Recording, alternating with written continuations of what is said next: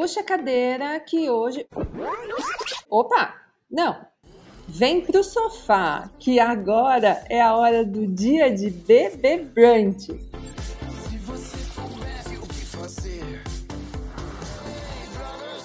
O Dia de Brunch ganhou uma temporada inteira dedicada ao Big Brother Brasil e a sua influência no mercado e na sociedade. Nessa temporada, divide aqui o sofá comigo a Isaf Karaui, que é jornalista e doutora em Ciências da Comunicação pela USP e é autora do livro De Blogueira Influenciadora. Décimo episódio, Saf. Décimo episódio, passa, que alegria. Eu tô super bem, e você? Tô meio constipada, como vocês podem estar percebendo. Essa pessoa aqui está com uma sinusite daquelas braba. Mas vai passar, né, gente? Uma hora passa.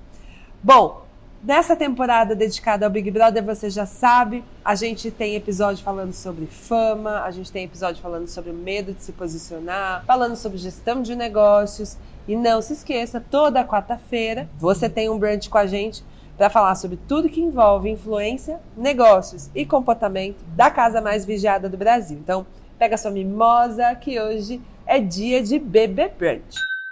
Hoje, Isaf e eu estávamos matutando aqui sobre o que falar com vocês e a gente chegou no senso comum sobre falta de tino nos negócios. Você, criador que está nos ouvindo aqui, já deve ter se pensado assim, né?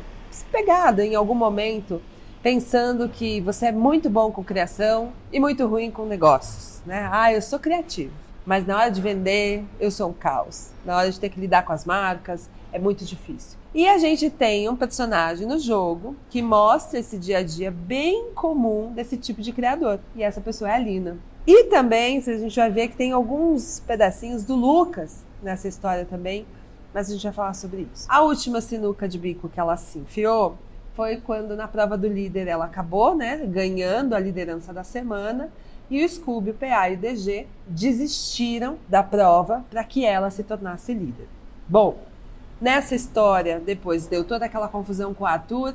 Vocês se preparem que a gente vai ter um episódio só sobre o Arthur aqui em breve, mas quem ganhou a prova do anjo foi o PA e ele foi lindamente dar o anjo para o Arthur, que era o voto da Lina, né?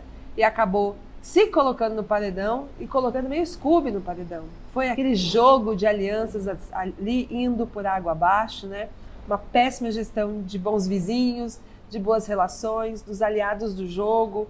Foi tudo muito assim, ladeira abaixo. E aí, a gente chegou nesse senso comum, né, Isaf, da falta de tino nos negócios, porque a gente começou a entender esse lugar de. Às vezes a pessoa é muito boa, criativa, né? Lina é uma artista, né? Mas nas relações, no trato, e eu li muito sobre isso ontem, falando o quanto a, a Lina ela é prolixa, ela traz muitas palavras difíceis no discurso dela, e ela acaba sendo, apesar de muito criativa, tendo muita dificuldade de se relacionar com as pessoas e fazer boas estratégias de jogo. Quantas vezes a gente já não falou, Lina, por quê? Por quê? Quantos criadores a gente não vê fazendo isso também, né, Isaf? E tem aquilo também, né, Passa, assim, é claro que eles podem fazer escolhas, né? Então, ah, quero jogar com o coração, quero jogar com a razão. Mas a nossa ideia é transportar o que está acontecendo na casa para o nosso mercado, para o mercado de influência. E a Lina tem algo que é muito particular, é que ela não tem conseguido ler bem a casa. Ela não consegue ler as relações. E isso tem tudo a ver com negócios. Tem tudo a ver, por exemplo, com um criador que às vezes faz um post muito legal, tem um conteúdo muito legal, mas não consegue ler o resultado, não consegue entender por que é que aquilo performou melhor ou aquilo não deu tão certo, não consegue, por exemplo, analisar métricas. Então, essa leitura de jogo tem a ver com muitas camadas no mercado, né? E aqui a gente tá falando desse episódio específico da Lina. É claro que colocar o PA no paredão tem tudo a ver com a coerência dela dentro da casa, é algo que eles são muito, né, preocupados com ser ou não ser coerente. A gente fez um social listening, né, passa, para poder pensar no episódio e o, o resultado da indicação da Lina gerou muito, muito hate, muito ódio. Então, é, para quem quiser agora, assim, abrir o, o, perfil do Instagram da Aline e dar uma olhadinha nos comentários sobre ela, vai ficar bem. Até de Judas ela foi chamada por ter feito essa escolha, né? Então, enfim, tô fazendo toda essa discussão da casa pra gente trazer pro mercado. Então, o que, que a gente tem que pensar? Trabalhar com coração trabalhar com coerência, tudo isso é pressuposto. Então a gente não está dizendo que você precisa ser só, muitas aspas, um gestor do seu negócio. Mas ao mesmo tempo, se você atua com o mercado de influência a partir de uma lógica de profissional mesmo, como a gente vem batendo muito na tecla aqui no podcast, você precisa reconhecer que há um mercado rolando. Fazendo um link com o nosso episódio da semana passada, não vale a pena ser um influencer de um hit só, não vale a pena pensar que talvez você viralize e isso dê certo, precisa ler jogo. Então precisa ler quem é que tá do seu lado, precisa entender como é que a gente pode imaginar aquilo que pode fazer mais ou menos sentido, aquilo que é inovador e não é. Acho que tem muita relação com o último episódio, né, Passa, do, do nosso dia de bebê brunch. Não sei o que você vê desse cenário todo. Eu vejo muito disso que você está falando sobre métrica, da dificuldade que muitos, muitos, muitos talentos têm de olhar para os números e enxergar o que eles querem dizer. Às vezes a gente fala da importância, né, sempre, né, da importância da gente não só criar, mas também olhar os dados que eles alimentam muitas vezes a criatividade de um criador. É com base nisso que a gente também mistura com o nosso instinto e cria coisas que vão ter muita conexão com a comunidade. Mas me volta que acho que a gente tem um topo dessa conversa, né, desse desse monstro dos números e da relação política, que são as métricas mas quando a gente vai descendo, a gente vai entrando em coisas que a gente na Brand vê diariamente, especialmente no nosso e-mail de contato, que são influenciadores que mandam e-mail pra gente dizendo que querem e precisam de uma agência. E aí, na maior parte das vezes, assim, maior, massiva parte das vezes, os argumentos são: Oi, eu sou fulano, eu tenho tanto X mil seguidores, eu preciso de alguém que me ajude na área comercial. Porque ela não tem tino para isso, porque não é o que ela gosta de fazer, porque ela quer se dedicar ao criativo. E a gente sempre se posiciona muito aqui com os nossos talentos como parceiro de negócio, exatamente porque a gente sabe o tamanho desse iceberg imerso de coisas que o criador ele não sabe que ele tem que prestar atenção para desenvolver o negócio dele. E aí ele acaba delegando isso para uma agência na esperança, a gente falou disso num episódio, né, naquela construção da esperança como produto que a gente vai eventualmente um dia ter, trabalha na esperança de que a agência vai salvar o produto dele. E a gente tem inúmeros casos, e eu falo, vou até extrapolar o cenário brand, vamos falar do Brasil e até do, do, mundo, de talentos que são muito bons, mas que não têm sorte no público, né? Tem sorte na criação, azar no público não conseguem ir porque eles não têm camadas políticas, não são bem relacionados. E quando eu puxo a orelha deles e falo isso, assim, tem que participar da reunião com o cliente, tem que encantar o cliente, tem que sim fazer parte dessas dinâmicas, porque você não é um produto de prateleira que eu pego e dou para a marca. Sou teu parceiro de negócio que estou fazendo com que essas relações aconteçam da forma mais eficiente possível. Então a gente, a gente poderia desenhar um iceberg de mitos e assuntos intocáveis, né? Enquanto a gente está descrevendo e falando da criação como uma coisa super importante, a gente também não pode esquecer que a dinâmica política do jogo é tão importante quanto. E que daí me chama a atenção pro Lucas, o eliminado de ontem. Que a gente conversando, eu chamei ele de planta decorativa. Sabe aquela planta de plástico? Ela nem água precisa para existir né? E a maneira como ele é o oposto da Lina, porque a Lina é uma criativa, então ela dá, ela entrega tudo pra gente. Ela entrega, ela entrega um monte de coisa que a gente fala, Lina, por que fazer isso? Mas ela entrega. O Lucas, o ápice da entrega dele foi o namoro com a Slow. E a piscadinha, né, gente? assim, o auge do rapaz. E aí a gente pega, se pega naquele outro lugar da pessoa que não é boa muitas vezes do conteúdo. A gente falou disso em alguns episódios. Ela se esforça, mas às vezes ela não é boa, não é o trampo dela. Pode ser um hobby, mas não é o trabalho, não é no que ela é profissional. Mas ela é muito boa de relações. Lucas é, era muito bom nas relações internas, tinha treta com quase ninguém ali dentro. E é super bem. mas no final ele acabou sendo eliminado também. Essas relações, Isaf, é, a gente de um lado vê o sorte na criação, azar no publi, o outro vê sorte nas relações e azar na criação. Como se deu? Você acha que essas narrativas, qual teria que ser o peso disso? Tem que equilibrar. A gente tem que ter boas alianças, mas também não precisa só depender de aliança, né? Criar conteúdo, mas como que ficariam essas distribuições aí? Como você pensa? O Lucas é um caso engraçado até, né? Primeiro, ele, ele formou o VIP de milhões, né? Ele, no primeiro, acho, na liderança dele, que ele fez um VIP que tava todo mundo esperando, enfim. Mas sempre tinha alguma coisa ali. Então, eram alianças que não eram assim tão fortes, tinha sempre alguma coisa que parecia que ele não se integrava intensamente. Mas também essa edição do programa acho que tem várias particularidades. A gente tem um time muito forte na casa, acho que ontem no discurso de eliminação do Tadeu isso ficou muito evidente, ele falando da força dos campeões. Então a gente já tem um jogo meio desequilibrado ali, né? A gente tem a Slow, enfim, temos várias questões. Mas tudo que você foi falando, Passa, eu fui pensando em outras coisas. E pode ter relação com o Lucas também. Pensando no mercado de influência, né? Como é importante o criador também reconhecer todas as etapas do trabalho dele. Então você estava dizendo como é importante em algum momento delegar funções, né? Então eu preciso de alguém para fazer minha assessoria de imprensa, eu preciso de alguém para fazer para tentar contratos comerciais com marcas. Isso tá tudo bem, tá tudo certo. Ao mesmo tempo, a máxima da gestão é um bom gestor é aquele que conhece todos os pedacinhos do seu negócio e é capaz também de avaliar se está dando certo, se não está dando certo, se aquela pessoa que está prestando um serviço ou que é um parceiro de negócio está oferecendo o melhor serviço possível. Então, se você, criador, não tem parâmetro para avaliar, a gente tem um complicador.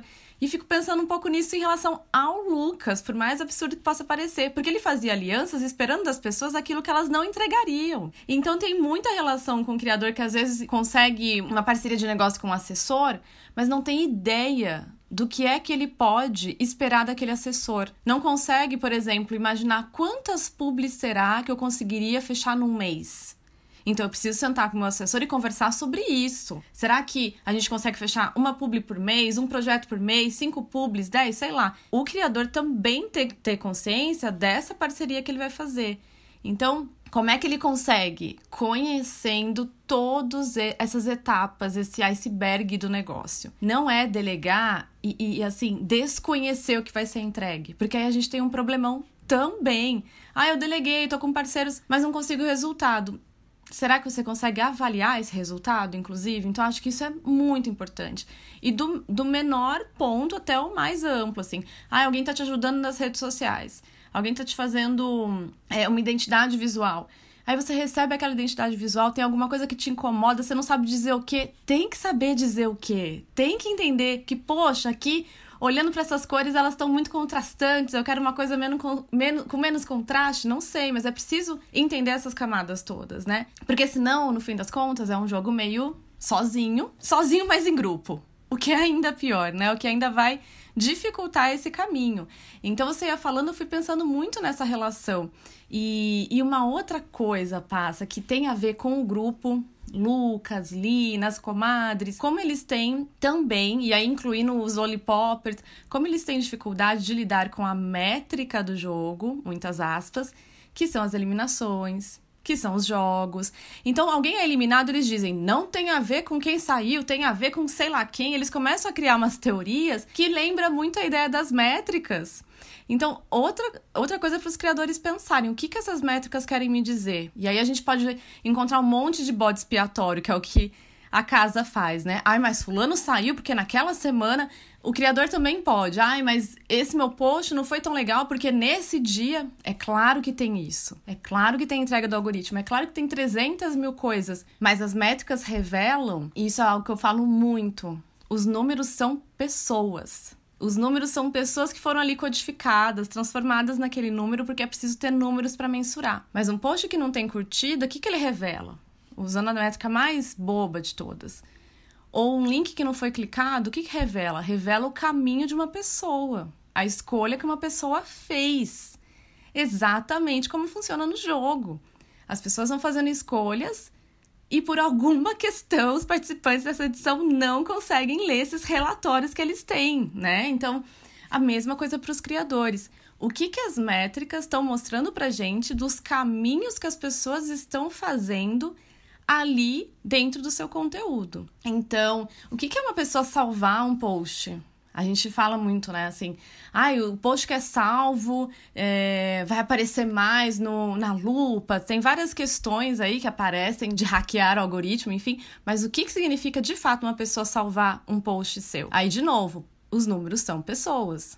300 pessoas que clicaram vou salvar. Pra quê? Por quê? O que, que isso está te dizendo? Isso é leitura também. Então acho que tem várias questões, né, Passa? Assim, desde a Lina com o Lucas, essa confusão de muitos enganos aí na leitura de tudo que eles têm à disposição. Não podemos dizer que o mercado também não esteja cheio de profissionais que também não sabem ler esses relatórios, né?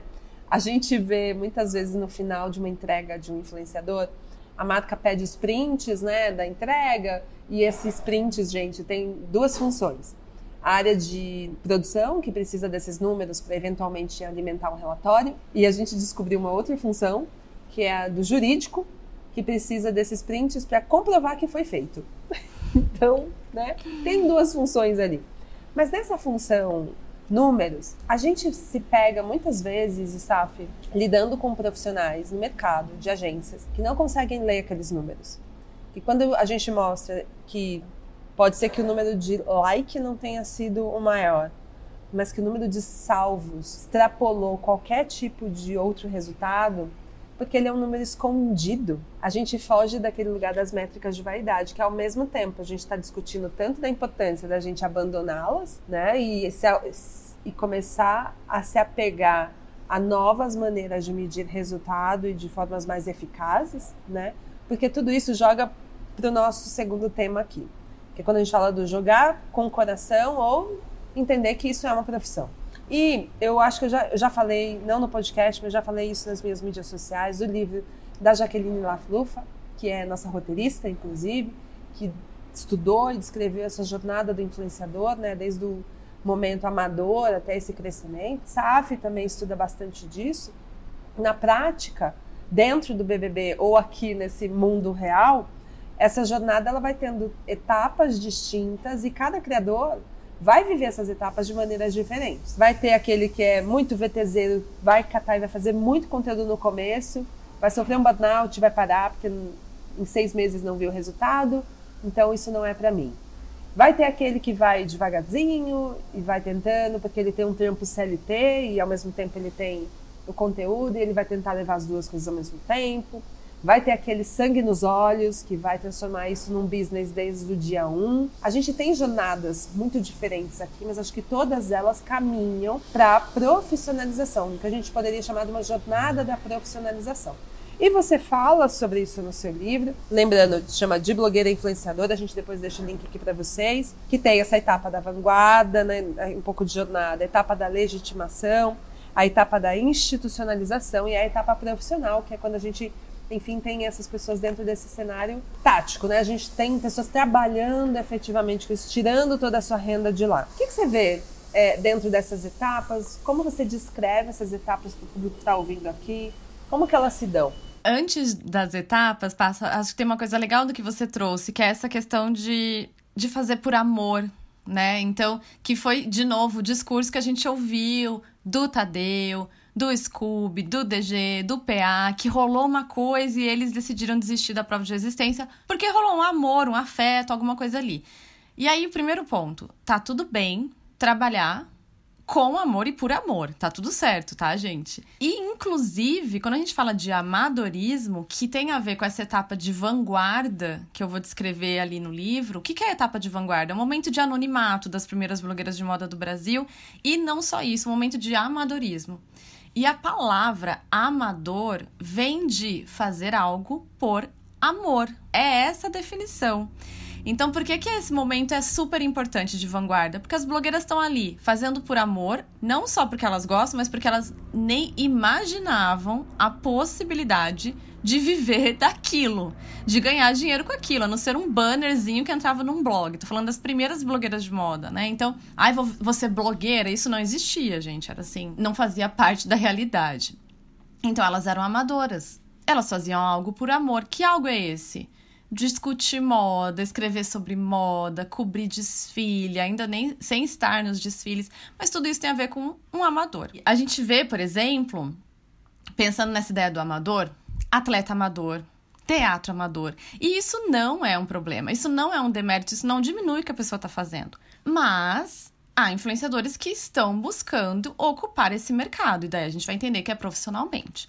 Então, o que, que acontece com as blogueiras? Elas saem da etapa de vanguarda e entram numa etapa de legitimação. O que, que é ser legitimado? É ser reconhecido pelo público como alguém que merece ocupar aquele espaço de líder de opinião, de formador de opinião, de alguém que sabe do que está falando ou não, de alguém que mostra muito bem a moda, enfim, várias questões aí que vão justificar a razão de alguém ser legitimado, de receber um carimbo de esse vale a pena ser acompanhado. Esses dois momentos da blogosfera são importantes para as blogueiras entrarem numa etapa que é de institucionalização. Esse palavrão tem a ver com a instituição mercado publicitário entrando nos blogs. Então, é quando o mercado publicitário entra nos blogs que tira as blogueiras do amadorismo e elas entram numa lógica comercial. Quando você falou, passa que muitos criadores não estão nas reunião, reuniões com as marcas, por exemplo, ou não estão ali se vendendo, é muito interessante, porque é justamente a entrada das marcas que vai definir esse momento de tô me aproximando de uma possibilidade de viver disso.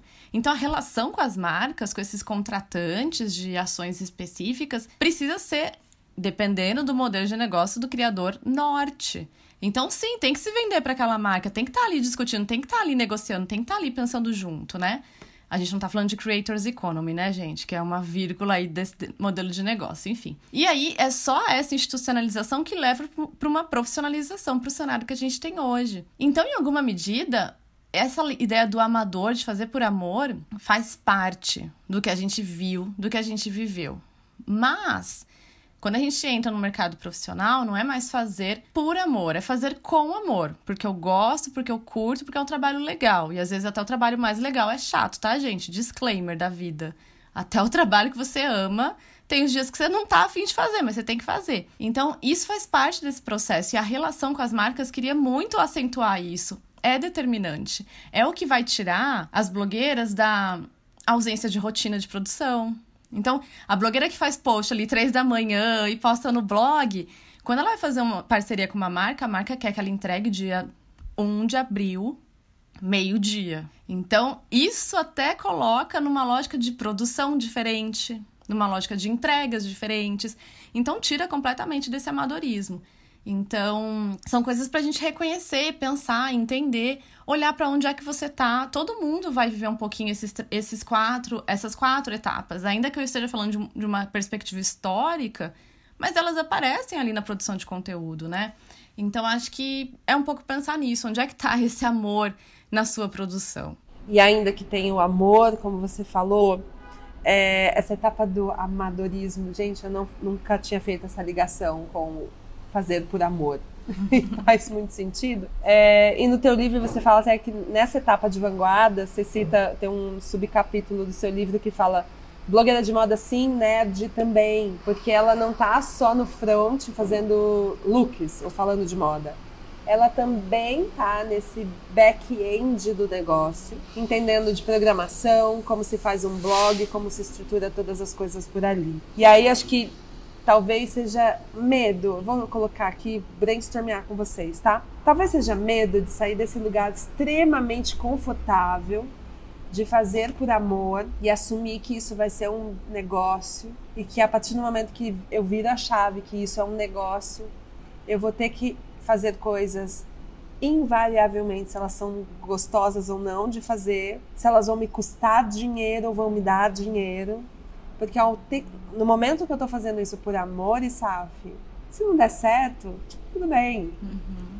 Eu paro. Agora, quando eu viro a chave para o negócio, a gente chega lá na etapa de profissionalização, a gente está falando de trabalho, a gente está falando de estar não só presente lá na coisa do sou nerdzinha, tô querendo mexer com isso aqui, quero conhecer. Não, às vezes você vai ter que mexer com HTML mesmo que você não goste você vai ter que editar, você vai ter que se relacionar com o cliente, você vai ter que botar peito na conversa, mesmo que você não goste. Por quê? Porque é teu negócio, é teu trabalho.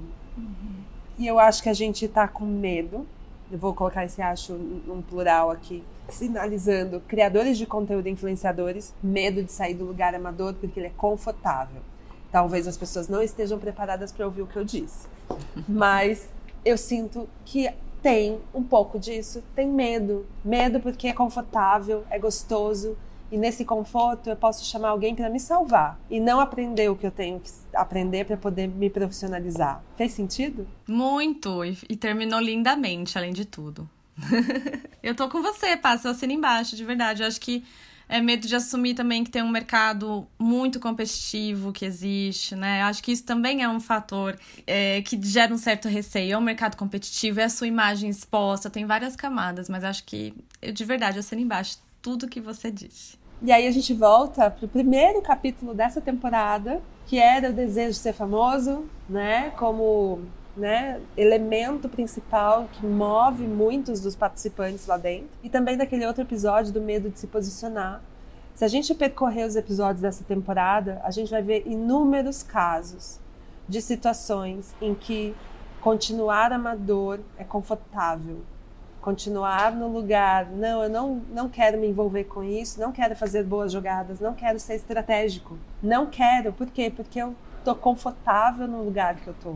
Sendo planta, que seja, a gente já fez um episódio inclusive sobre isso, ou qualquer outra maneira que a gente se proteja, crie um escudo de proteção para as vulnerabilidades que a gente enxerga como fraqueza, quando deveria enxergar como fortaleza, né, Isaf? Temos dica de livro, além do seu? Passa, hoje tem indicação de livro, mas é um livro cabalístico de um filósofo chamado Roman Krishnerik. Ele é australiano e faz parte da School of Life, aquela escola de filosofia, do bem viver. E no livro ele vai falar sobre como é que a gente pode reconhecer o lugar do trabalho na nossa vida, identificar quais são as nossas competências, nossas habilidades, as nossas buscas no mundo para a gente conseguir se encaixar num trabalho que tem tudo a ver com a gente. Não é autoajuda, gente, é filosofia. Então ele vai discutir desde assim, essa ideia mesmo do lugar do trabalho na nossa vida. Eu li esse livro em 2011 por indicação de uma queridíssima Fefe Rezende, que também inaugurou aí esse, essa ideia de blogar na internet e na moda. E era justamente para pensar, tá, como é que eu vou reconhecer os limites e as possibilidades que o trabalho pode me oferecer. Super dica, gente. Adorei a dica. School of Life é super, super interessante. Sempre dá umas, umas estrelinhas na nossa mente, assim, a hora que a gente está lendo, né? Maravilhoso, maravilhoso. E sabe, esse é o décimo episódio. E a gente tá há um mês desse, desse, dessa temporada acabar, gente. Tem um pouco mais de cinco semanas. São cinco, seis semanas no máximo que a gente tem pela frente. Mas seguimos aqui toda quarta-feira. Não se esqueça, você tem um brunch com a gente para a gente conversar, falar sobre Big Brother e influência e como isso pode ajudar você, que é criador de conteúdo que está acompanhando a gente, a se profissionalizar, crescer e desenvolver os seus negócios. Para não perder nenhum episódio, não se esqueça de assinar o Dia de Brunch no seu tocador de podcast favorito. Você também pode acompanhar a gente no Twitter e no Instagram. Vou deixar a arroba da ISAF, a minha e da Brunch aqui na legenda do episódio. Um beijo, Saf. Obrigada, viu? Que baita episódio, hein? Falamos de medo. Importante. Gostei também, Passa. Espero que quem tá aí ouvindo a gente tenha gostado e até semana que vem. Essa é a temporada especial do Dia de Brunch, um podcast apresentado por mim, Ana Paula Passarelli, a Passa, em parceria com a Saf Caraui. O roteiro base foi produzido pela Jaqueline Laflufa e a edição de som é da Manu Quinalha. Tchau, até a próxima!